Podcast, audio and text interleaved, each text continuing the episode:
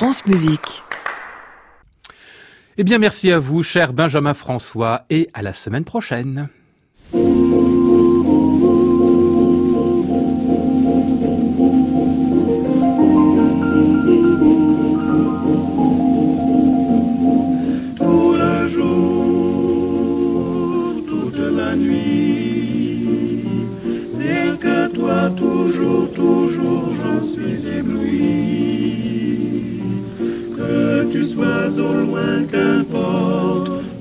Moi tendrement je t'emporte, oh mon amour, nuit et jour. Tous et bienvenue dans le Classic Club sur France Musique, Classic Club spécial, puisque c'est vendredi, Club des critiques, mais aussi parce que l'émission, pour une fois, n'est pas au Bedford et pas en direct. Pour tout vous dire, votre serviteur, à ce moment même, est en train de manger quelque part du côté de Vienne une Zacher Torte ou peut-être de la Wiener Schnitzel. Je ne sais pas encore, c'est en tout cas tout le mal que je me souhaite à l'heure où nous sommes. Mais quand même, on a enregistré hier une petite émission pour parler des deux grands programmes de la semaine, des deux grands spectacles. Candide de Bernstein en version de concert au Théâtre des Champs-Élysées et bien sûr Orphée et Eurydice à l'Opéra Comique. Pour cela, nous sommes ce soir avec euh, Richard Marté d'Opéra Magazine, Christian Merlin du Figaro et Benoît Fauché de l'AFP et de Diapason. Nous sommes ensemble jusqu'à je ne sais pas d'heure parce qu'avec les retards, on ne sait pas ce qui arrive. Mais en tout cas, on est bien dans le Classic Club. Bienvenue à tous.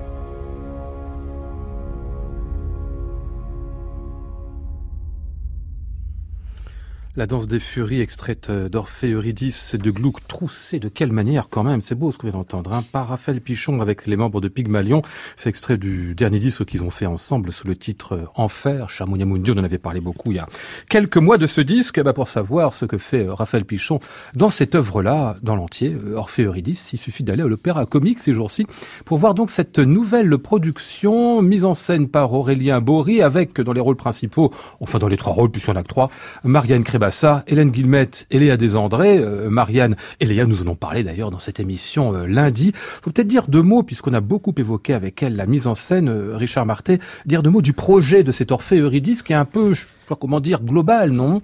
C'est un projet pensé entièrement par Raphaël Pichon et Aurélien Bory ensemble, avec la scène comme le prolongement du parti pris musical. Ils ont décidé de faire un Orphée funèbre, délibérément. Donc ça veut dire que, alors, on va repartir à la base. Orphée, il y a deux versions de Gluck principales. 1762 en italien avec Castra et 1774 français avec ténor. En 1859, Berlioz et Pauline Viardot se sont emparés de ces deux versions et ont fait leur propre version mhm. en français qui a été ensuite traduite en italien, en allemand et chantée par un peu tout le monde. Donc, ce qui se passe, c'est que euh, Raphaël Pichon et Aurélien Bory écrivent, c'est ce qui est écrit sur les affiches, version remaniée par Hector Berlioz et créée le 19 novembre 1859 au théâtre lyrique. Sauf que c'est pas ça qu'on entend. C'est-à-dire que d'une cuisine qui était celle de Berlioz et Pauline Viardot, avec Saint-Saëns quand même qui y a participé, il, a fait sa propre cuisine en lien avec Aurélien Bory, c'est-à-dire que l'ouverture et la fin de la version Berlioz ont disparu. C'est quand même 12 minutes de musique qui hmm. disparaissent. C'est-à-dire tout C'est pas une nouvelle version non plus.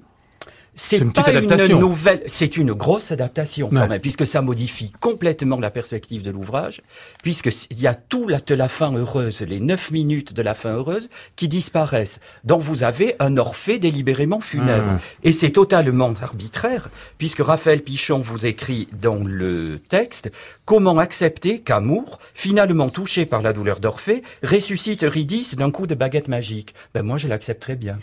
D'accord. Donc il a parfaitement raison mais c'est un parti pris, défendu, argumenté, formidablement argumenté musicalement. Ah, quand même, ah oui. Ah, formidable. Il, dit, il, fait il fait trois mises en scène dans la fosse, quoi. Quatre, cinq, six. Il vous fait un théâtre enivrant, époustouflant, Vous dire dans la fosse, c'est ça Dans la fosse, absolument inouï, mais ça reste un parti pris arbitraire, et surtout, moi, ce qui m'énerve, c'est que sur l'affiche et le programme de salle, on continue à vous écrire version d'Hector Berlioz. Non, la version d'Hector Berlioz, elle se monte de temps en temps. C'est pas ça, c'est Hector Berlioz revu par Raphaël Pichon. Euh, qu'est-ce qui, fulmine, la Benoît Fauché Moi, je veux bien qu'on ait une, discussion sur le sexe des anges, mais c'est quand même la version Gluck revue par Berlioz. Alors, quelle version Gluck Il y en a deux. Non, enfin, je veux dire, c'est la version Berlioz, comme c'est écrit dans le programme de salle, et comme Raphaël Pichon, euh, évidemment, le, l'affirme et le confirme lui-même. La seule chose, c'est qu'il fait des choix, mais comme font énormément de chefs dans des productions musicales, il fait des choix, à savoir que euh, il se passe de l'ouverture euh, qu'il trouve un peu un peu grotesque, il met un espèce de, de, de un larghetto euh, euh, à la place qui, qui ouvre vers le le cœur le cœur inaugural, et puis effectivement, il, il réécrit la fin, il se il se passe de il se passe de la fin un peu, un peu, un peu guillerette. C'est vrai, on, il faut pas se le cacher, un peu, bon, un, peu tarte à la crème, pour rester sur, sur, sur l'aspect extrêmement sombre qu'il a envie, qu'il a envie de donner à, sa production. Et je veux dire, il y a beaucoup de chefs qui font ce genre de choix. Alors moi, je veux bien qu'on dise, attention, en fait, une version Pichon. Euh, non, c'est Berlioz et Pichon fait des choix. Mais vous pouvez pas dire, pardon, vous êtes en train de me dire, il change rien, mais ce que vous me racontez qu'il change, ça, change tout. Mais c'est quand même, enfin, je suis désolé, euh, moi, j'ai bien, j'ai bien eu avant de lire d'ailleurs que c'était assumé comme euh, comme la version Berlioz, j'ai bien entendu la version Berlioz globalement. Voilà, pas exactement que, comme on peut l'entendre ici ou là. Et puis c'est très bien assumé. Donc moi ça me gêne pas. Euh, après on, on, peut discuter de certains choix. C'est vrai que c'est une, une version Berlioz qui joue plutôt, si j'ai bien compris, et je le vois d'ailleurs dans la fosse, avec des instruments pré-classiques. Donc en gros des instruments de l'époque de Gluck, mais tout ça d'ailleurs a une, une, cohérence. Euh, je rappelle que Berlioz, dans, dans sa version, voulait en fait retrouver les, les intentions mmh. originelles de, de, Gluck. Donc Pichon fait un travail finalement de, de maître baroque assez classique, euh, en, en, en, utilisant la version en français la meilleure, c'est-à-dire la version Berlioz, et puis en la réécrivant un petit peu selon son goût et ses soins, c'est plutôt bien fait. Euh, si je comprends bien, on tripatouille la partition, moi ça me gêne pas plus que ça, s'il y a du résultat, Christian. Euh, bah, évidemment, et surtout qu'on l'a toujours fait. Euh, mais ce qui est c'est vraiment intéressant en, termes d'histoire de l'interprétation. C'est-à-dire que on a eu euh, une, une longue époque, d'abord euh, au 19e, où les œuvres étaient une sorte de pâte à modeler, de vivier où on piochait ce qu'on voulait. Euh, et puis on a eu une période de, de très fort purisme, à, disons, à après, après guerre et puis avec l'arrivée des baroqueux, retour à lourd texte, aux éditions euh, critiques, ce qui a été très très important. Et j'ai l'impression qu'on revient maintenant à une forme de, de, de liberté de chaque interprète dans, dans l'établissement de, de l'édition. Là où, où je, je comprends Richard, c'est euh, euh, et d'ailleurs Richard l'a très bien dit. Hein, Richard a approuvé le, le projet dans sa réalisation. Ah, je le trouve que formidablement fait, C'est l'affichage. C'est l'affichage, moi, qui me ne dis pas que c'est une autre édition. Hmm. Et là, je suis sur cette longueur d'onde-là, ça me gêne pas du tout parce que j'aime beaucoup l'édition qu'ils ont faite. Et pour avoir fait dans le temps, dans une autre ville, la discographie complète à l'époque de l'ouvrage pour la revue L'Avant-Scène Opéra, hmm. à l'époque, j'avais écouté, je sais plus, une quarantaine de versions d'Orphée Eurydice. Il n'y avait pas deux éditions similaires parce que les chefs piochaient euh, ici et là.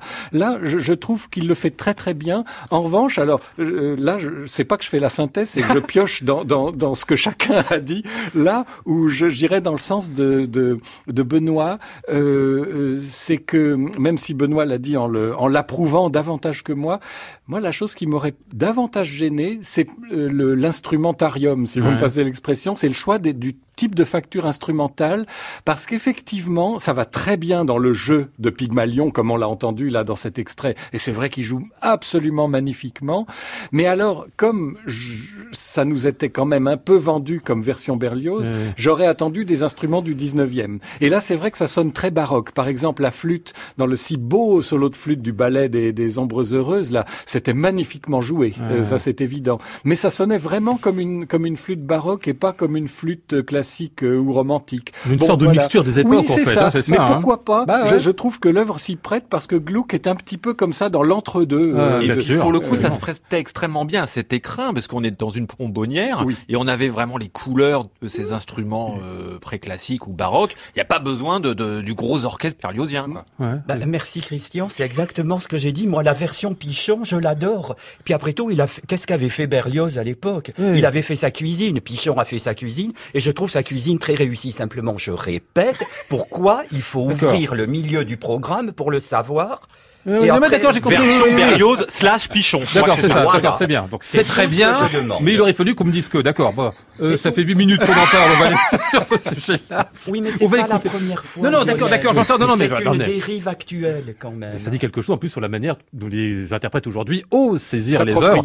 Et ça, c'est plutôt pas mal quand même. Euh, allez, on va écouter Raphaël Pichon dans toute autre chose. Les Filles du Rhin. C'est l'un de ses derniers disques aussi avec un peu de Brahms, qui n'a rien à voir. Ça fait respiration. sure.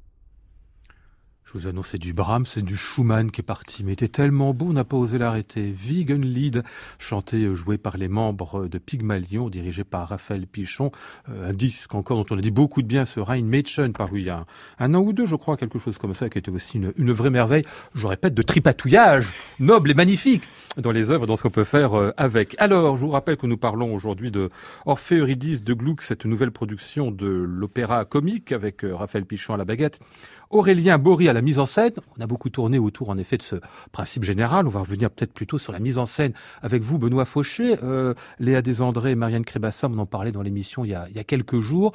Elles ont vécu je dirais, cette mise en scène-là comme quelque chose d'assez fort. Il semblerait qu'elle soit à la fois très sombre, très technique. Comment vous l'avez vu, vous? Oui, effectivement, on, est, on est dans une mise en scène qui, qui utilise euh, un plan incliné en fait, qui, qui réfléchit la lumière. Euh... En paper ghost, hein, c'est ça tellement dit. Hein. Oui, c'est ça. Enfin, une matière un peu bizarre. Oui, c'est une, une, matière réfléchissante. On a, l'impression effectivement d'une espèce de, de, de, film de verre, enfin de film un peu plastique. Euh, et c'est vrai que ça, ça permet des images, ça permet, j'ai envie de dire, de créer une autre dimension sur la, la manière de, de, voir la scène. C'est-à-dire qu'au lieu de voir la scène, par exemple les, corps des furies et des spectres allongés là au, deuxième acte, eh ben vous les, voyez aussi sur le plan, donc vous les voyez verticalisés et tout ça donne une belle profondeur en fait euh, euh, à l'image. Alors j'ai envie de dire que euh, on reste quand même parfois sur une sorte de, de livre d'images. C'est très bien fait, très très bien réalisé, euh, mais on pourrait avoir, comment dire, un théâtre un peu plus incandescent, un peu plus incarné même en fait. Hein. Donc c'est un peu la limite du dispositif. Aurélien Bourri vient globalement des arts du cirque et on, on, le voit, il, il amène cet univers-là par petites touches, hein, mais par exemple, on voit Cléa Desandré à un moment dans un espèce de grand cerceau où elle où elle bascule. Alors en plus, elle, elle vient aussi de la danse, donc euh, euh elle est très habile dans l'utilisation de son corps et c'est vraiment impressionnant. Euh, après, bon euh, le tout reste très bien fait, mais c'est pas non plus révolutionnaire. C'est-à-dire mm. que l'utilisation de ce genre de plan euh, incliné, on a déjà vu ça plusieurs fois. L'univers du cirque euh, maintenant est très fréquemment présent sur nos scènes lyriques. Euh, voilà, je trouve que ce sont des images très bien faites, agréablement euh, euh, produites et, et, et, recevables. Après, on, on, peut, on, peut, imaginer un théâtre, comment dire, plus charnel dans Orphée et Eurydice. Mm. Christian, moi, je serais plus positif en encore que, que Benoît, parce que j'y ai senti et perçu beaucoup de poésie et un sens de l'émerveillement. Et j'y ai été très sensible, très honnêtement, mais après là c'est vraiment une question de perception euh, subjective et intime de chaque œuvre. Euh, euh, je suis pas sûr que Orphée de Gluck soit une œuvre si théâtrale que ça et si incarnée que ça.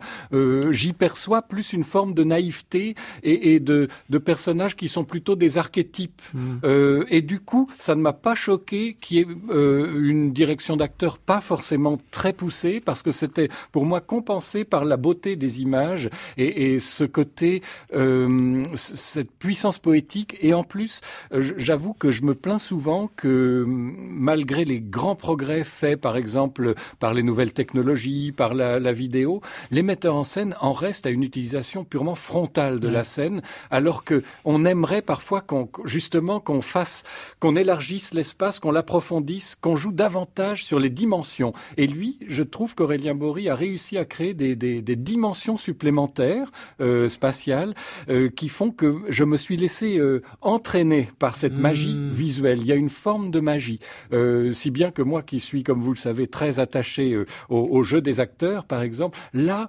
honnêtement, ça, ça ne m'a pas manqué. Hmm. Ça me fait penser, enfin, la manière dont vous m'en parlez, à, au spectacle de Romeo Castellucci, c'est à la fois qui est quelque ah, chose de très visuel et très oui, sensoriel. moins conceptuel quand même. C'est moins sophistiqué aussi, Castellucci est un plasticien qui pousse extrêmement loin en fait la réalisation de ces images avec une utilisation de la technologie très poussée. Alors là, il y a un aspect technologique fort, mais c'est vrai, on reste dans une forme de, de, de poésie, de, de, de et voilà. de beaux éclairages, hmm. très très belle lumière. Euh, Richard. Bah, moi, je suis moins enthousiaste, effectivement, que Christian. Je suis assez de l'avis de Benoît, en fait. C'est vraiment très, très beau, mais j'aime beaucoup l'expression qu'a utilisée Benoît de livre d'images. Mmh. Moi, j'ai eu l'impression de voir un livre d'images, effectivement. Ah oui, mais c'est beau, ça. Mais qui a dit que je viens de dire, Christian, que c'était beau, effectivement. Ça m'a pas fait vibrer, et surtout, alors là, contrairement à Christian, j'ai pas trouvé du tout ça magique. Mmh. J'ai trouvé ça très beau, mais ça ne m'a pas entraîné dans un monde. Et surtout, ce qui m'a le plus gêné, c'est que dans la fosse, vous aviez un metteur en scène de génie C'est-à-dire Pichon, c'est ça Pichon, Mhm. là ne parlons plus de la version, mais qui vous fait lui-même une mise en scène sonore, deux mises en scène sonores, trois mises en scène sonores. Il a un même, même sens des, des plans, les plans visuels dont parlait Christian, vous les avez dans la fosse. Et j'aurais bien aimé avoir un minimum de traduction sur scène. Là, j'avais l'impression d'une mise en scène, pas à la traîne, mais d'une mise en scène constamment en arrière-plan par rapport à un démiurge, parce qu'en fait, pour moi, c'est lui le maître d'œuvre. C'est Raphaël Pichon le maître d'œuvre. De la version jusqu'à la manière dont il dirige, il y a une appropriation complète. On dirait du Karajan quand il se distribuait lui-même en metteur en scène, et où en fait, comme ça, il était sûr d'avoir le prolongement de ce qu'il entendait. Mhm. Là, je pense que Raphaël Pichon, enfin, je- j'imagine, a eu un prolongement qu'il voulait, mais j'aurais voulu quelque chose d'aussi au moins un peu plus fort théâtralement pour répondre à ce qui se passait dans la fosse. Ou alors c'est un choix délibéré, que ce soit les images en fond et Pichon qui fait la mise en scène et le théâtre. Why not? Euh, la distribution, on va en parler dans un instant. En Orphée, c'était Marianne Crébassa, comme on l'a déjà entendu dans ce rôle-là il y a quelques jours à peine. On est allé là du côté d'Offenbach. Tiens, pourquoi pas?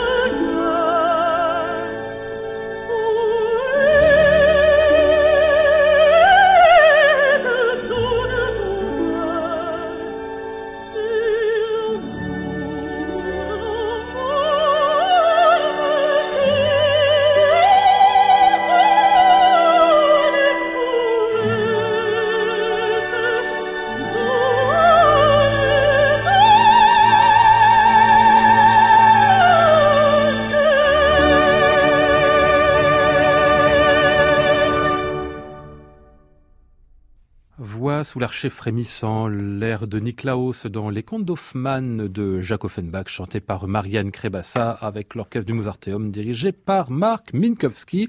Marianne Krebassa qui est donc euh, Orphée euh, dans cette nouvelle production d'Orphée Eurydice de Gluck à l'opéra comique. Qui veut me parler d'elle euh, Christian, tiens. Ah ben elle est assez sensationnelle. Euh, Il y a un effet d'accoutumance nécessaire à, Marianne Krebassa, d'abord pour son timbre et, et son émission vocale.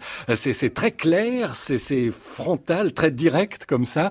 Donc euh, on pourrait au début penser que ça manque un peu de rondeur, euh, de chaleur, mais en même temps il y a une telle agilité d'abord qui m'a vraiment impressionné. Et là, elle a le fameux euh, grand air avec les vocalises et la cadence de Pauline Viardot, etc. Ça, elle s'en tire magnifiquement.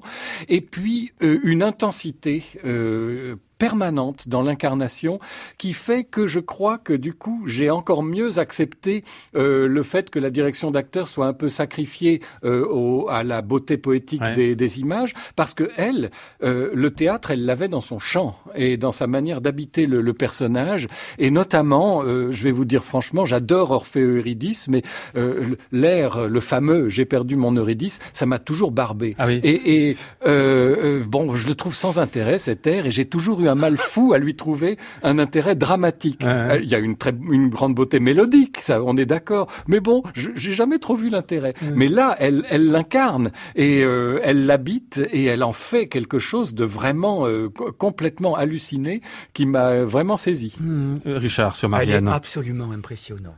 C'est vraiment un rôle qu'elle s'est totalement approprié. Il y a une prise de risque énorme dans l'air qui finit le premier acte, euh, mais pas seulement dans celui-là. La, la prise de risque, elle est dans la cadence. Hmm. Viardot, Saint-Saëns et Berlioz se sont mis à trois pour écrire cette cadence, en fonction des possibilités de la dame qui étaient énormes quand même. Et donc c'est hallucinant, quoi. Sur Je brave, je brave, les montées, descentes, enfin.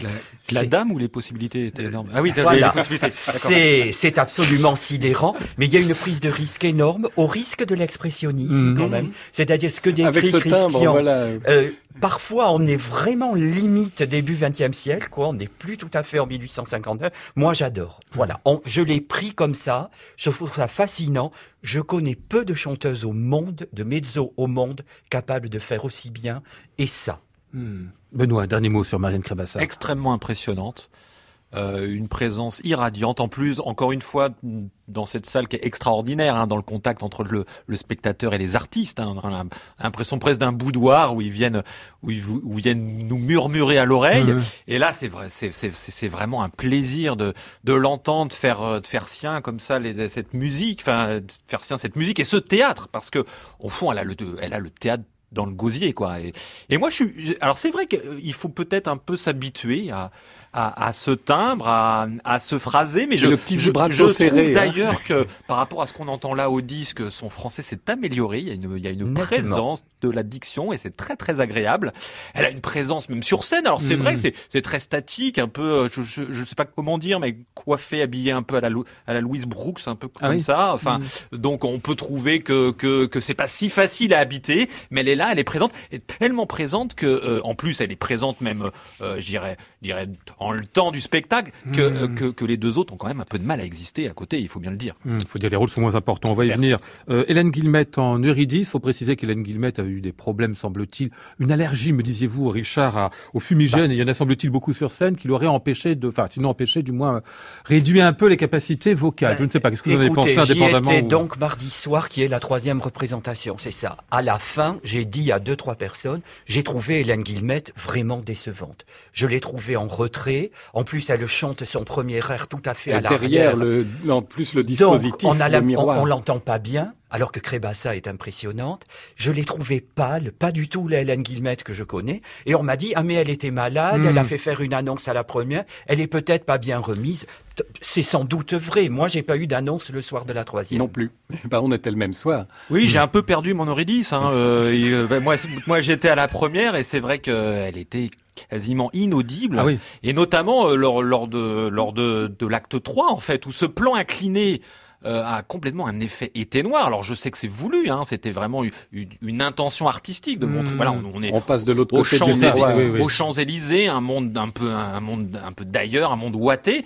Euh, mais c'est c'est quand même frustrant de pas de pas avoir une artiste qu'on Hmm. qu'on entende un peu mieux oui, quoi. Qu'on aime bien en plus, hein, quelqu'un de qualité. Ah On oui, l'aime bah beaucoup, oui, oui, et oui. surtout dans cette version, elle le chante beaucoup, Ridis. Hum, hum. Beaucoup. Bon, juste un mot qui veut me dire un mot sur Léa Desandré, sa performance. Ah très bien, Très bien, elle est remarquable. superbe, hein. Et, et, euh, comment dire, théâtralement et euh, vocalement, musicalement, remarquable. Elle chante pas beaucoup, Oui, hein, oui, mais, bah c'est le elle but, qui souffre de la, c'est- le plus de la version Pichon, parce Eh qu'elle perd le trio final. Eh oui, eh oui.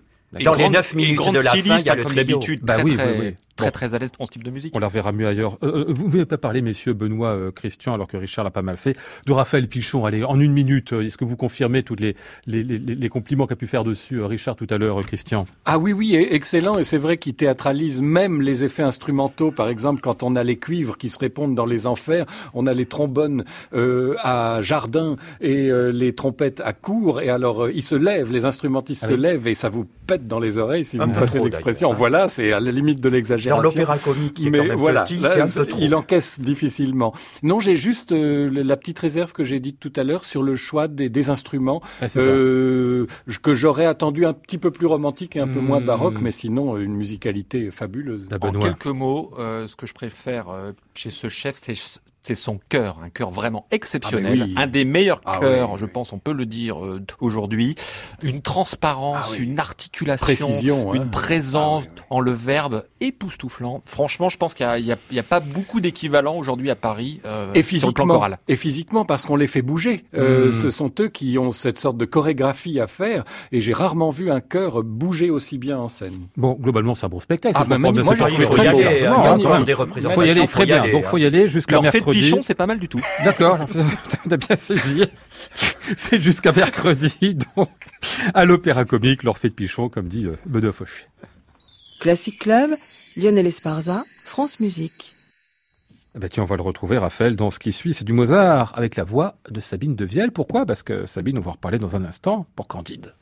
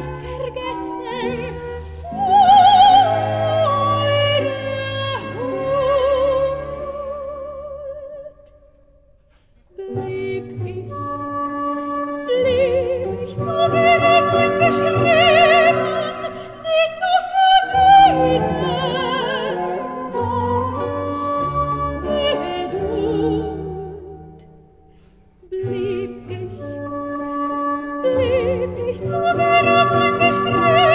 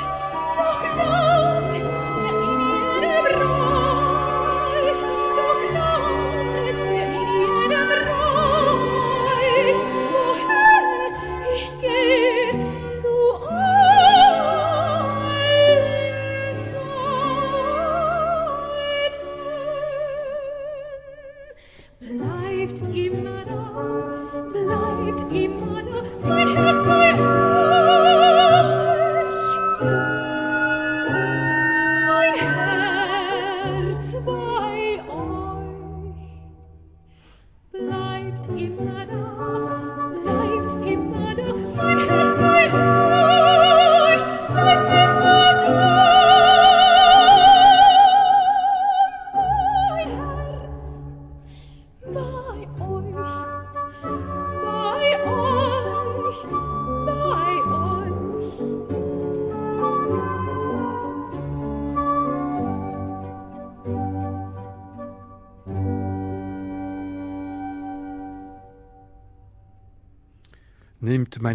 Dank, un merveilleux petit air de concert de Mozart, chanté ici par Sabine de Vielle, Raphaël Pichot avec les membres de Pygmalion.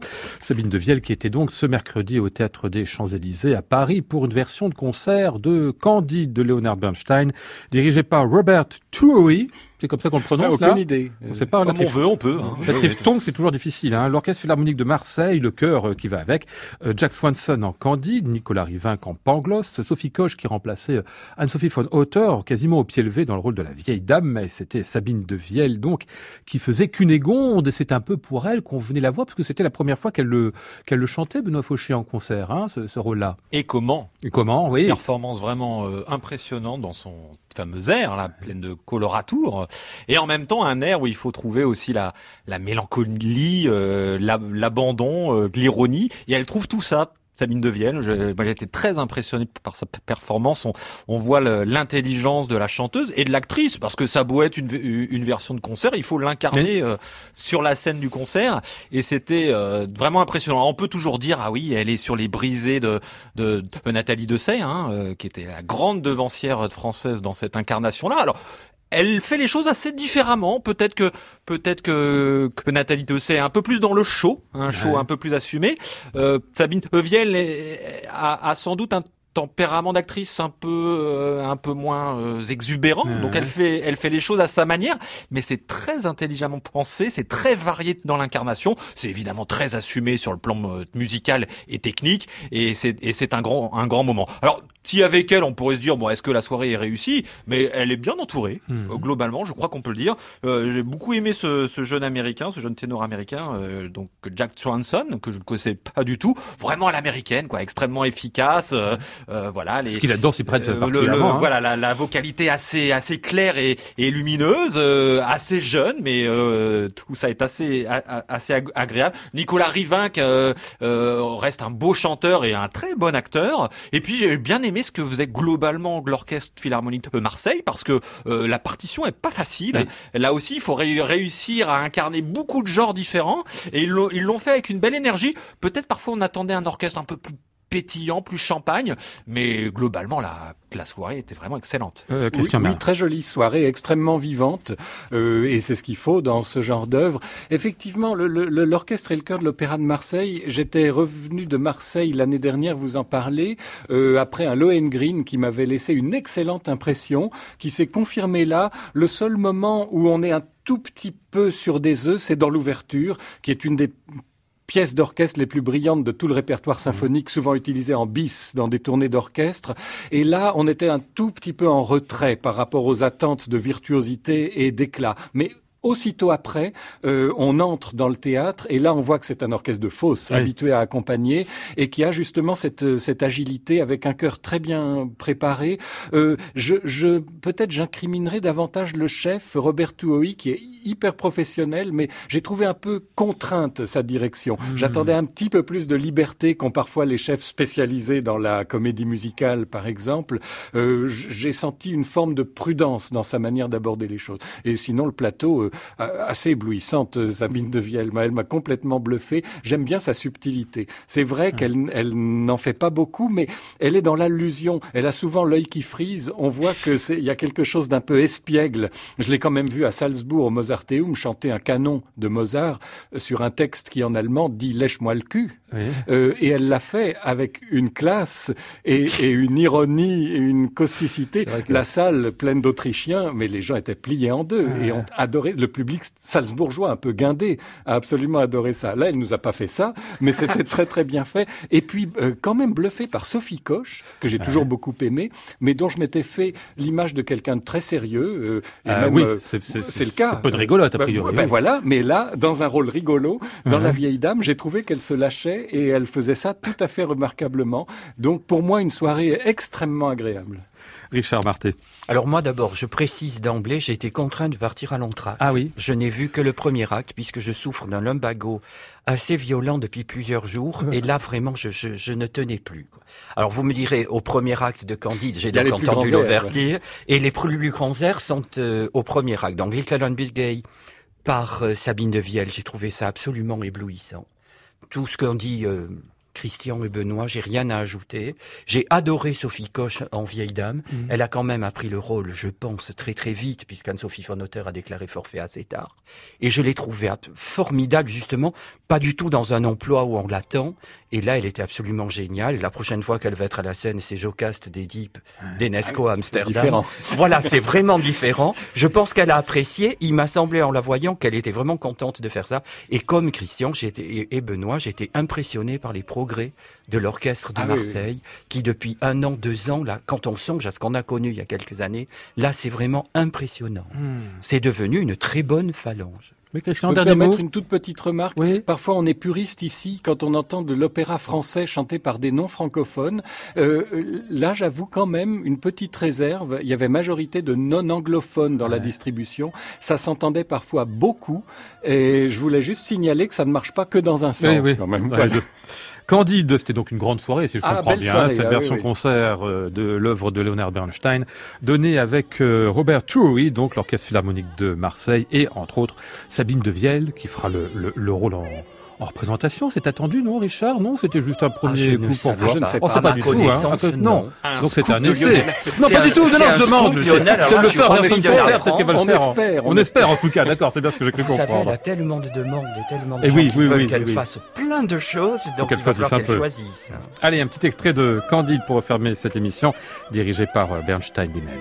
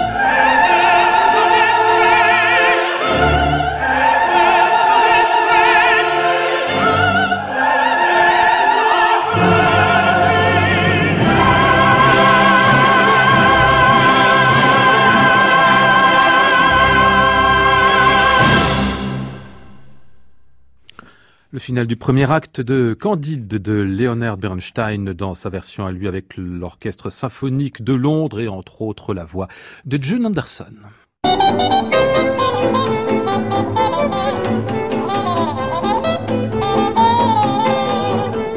Sans Bedford de ce soir, mais nous étions quand même avec euh, Flora Sternadel, Maud Nourri, Antoine Courtin et Marie Le Peintre. Voici le ciel peuplé de ces moutons blancs. Voici la mer troublée, spectacle troublant. Je vous retrouve lundi après un long week-end autour du compositeur Éric Tanguy avec lui-même, mais aussi Michel Onfray et le quatuor Tana. J'entends la ville qui me dit bonsoir. Et moi sur le quai de la gare, je dis de mon mieux des mots d'adieu.